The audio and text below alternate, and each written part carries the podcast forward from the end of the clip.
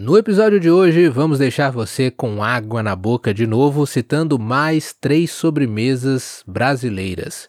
E uma curiosidade de uma, especificamente, que em outros países descobrimos que é remédio sobremesa para doente. Fique ligado em mais um episódio de Don't panic, keep speaking Portuguese. This podcast is especially designed to help you improve your Portuguese skills through natural conversations about music, culture, Brazilian expressions and habits, stories, travel, and much more. So, fasten your seatbelts and have fun.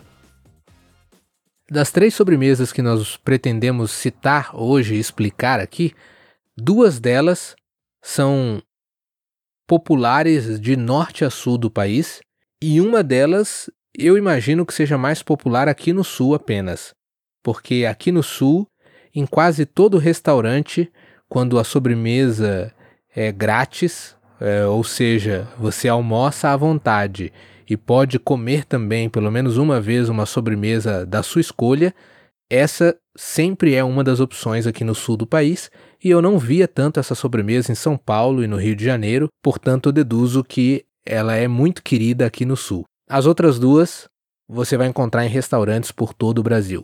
Comece explicando para nós a primeira, Érica. A primeira delas é a cocada. A cocada eu acabei de descobrir que é relativamente simples de fazer pelos ingredientes que você precisa para fazer ela, que é coco, água e açúcar. Mas é claro que precisa saber fazer, porque você tem que achar o ponto de tudo para misturar e ficar uma cocada bem gostosa. Mas é relativamente simples. É fácil de conseguir os ingredientes e fazer. Aí existe a cocada branca e a cocada morena. A cocada branca vai o açúcar branco e a cocada morena usa-se o açúcar mascavo. Então vai dar a diferença na cor. Eu, particularmente, não sou fã de cocada porque eu não gosto de coco. Não sou fã de coco. Mas quando é bem feita, eu até como. Fica assim algo bem úmido, bem gostoso. Aí eu gosto de comer um pouquinho assim, só. Mas é um doce muito comum na praia. Não sei o porquê, mas é muito comum na praia. É verdade, você sempre encontra vendedores ambulantes vendendo cocada e geralmente você pode até experimentar antes de comprar. Aliás, é experimentando que eles nos ganham pelo estômago, né? Eu lembro que na nossa última viagem à praia no Nordeste, voltamos até com mais cocada do que a gente conseguia comer. A outra sobremesa, que é comum aqui no Sul e que a Érica ama de paixão, é o chamado. Bem longe de mim?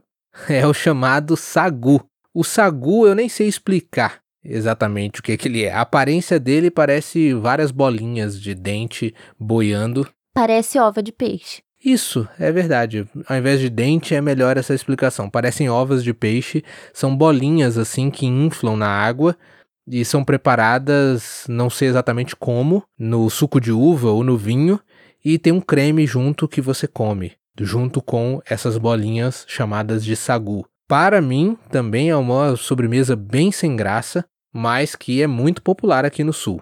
Você sabe dar mais detalhes de como é feito o sagu ou do que, que é essas bolinhas? Eu não faço a menor ideia porque eu não gosto de sagu. O que eu às vezes gosto um pouquinho de experimentar é o caldinho do sagu, que quando ele tá bem feitinho, eu acho aquele caldinho gostoso.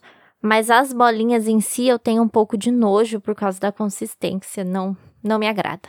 Mas pesquisando aqui eu descobri que essas bolinhas são féculas, ou seja, são partículas parecidas com a tapioca, de um, de um produto que é da mesma origem que a tapioca, e aí ele é fervido na água e depois adicionado esse caldinho que na maioria das vezes é vinho ou suco de uva e açúcar.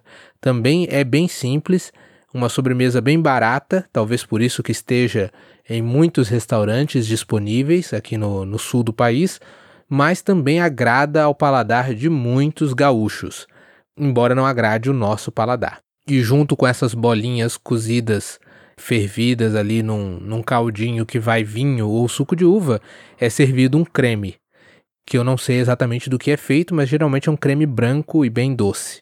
Agora, por último, mas não menos importante, a sobremesa que vai de norte a sul do país e está presente no dia a dia ou na mesa de muitos brasileiros ou de muitos restaurantes, mas que descobrimos recentemente que em outros países é considerada remédio, é considerada uma comida para doentes e é até vendida em alguns supermercados na área de remédios.